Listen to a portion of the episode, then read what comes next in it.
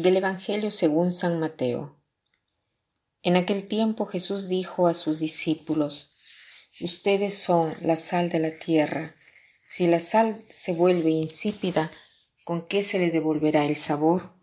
Ya no sirve para nada y se tira a la calle para que la pise la gente. Ustedes son la luz del mundo. No se puede ocultar una ciudad construida en lo alto de un monte y cuando se enciende una vela, no se esconde debajo de una olla, sino que se pone sobre un candelero para que alumbre a todos los de la casa.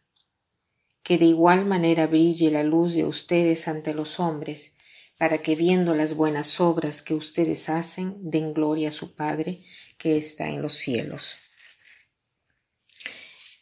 Estamos delante de un evangelio muy conocido que es la comparación del sal y de la luz.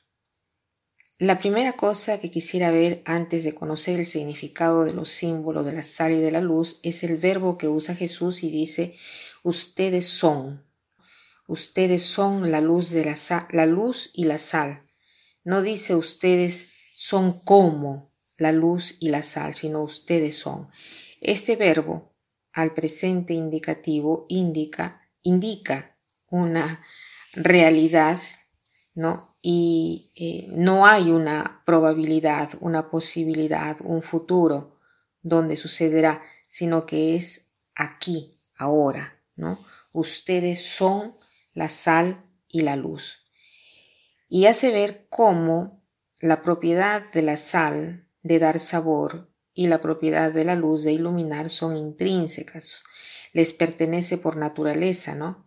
Que sería absurdo pensar que la sal eh, no da sabor y la luz no ilumine. Por eso dice, si, si la luz no ilumina o la sal no da sabor, hay que botarla, porque no sirve, ¿no? Si la luz no se expone, no puede alumbrar.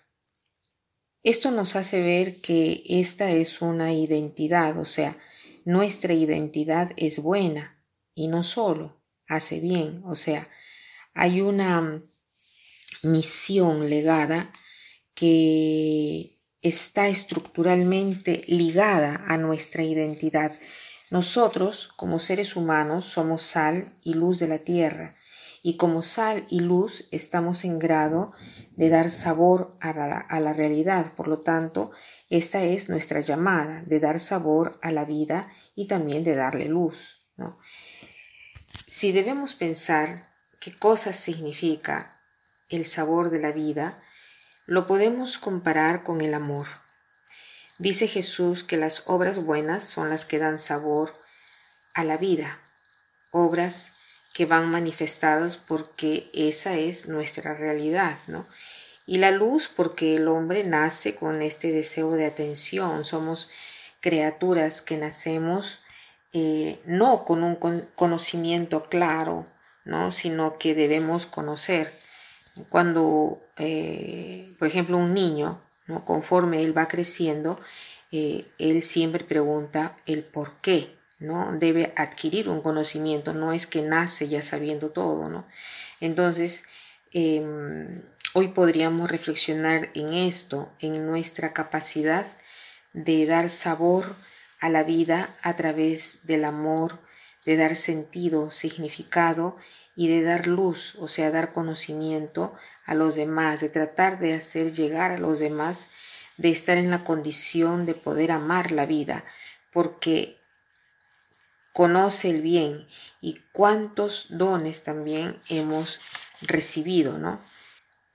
En primer lugar, pensemos en la bondad de nuestro ser, o sea, que somos luz y sal, dos realidades buenas llamadas a hacer el bien, un bien visible y que pueda ser reconocido por los demás.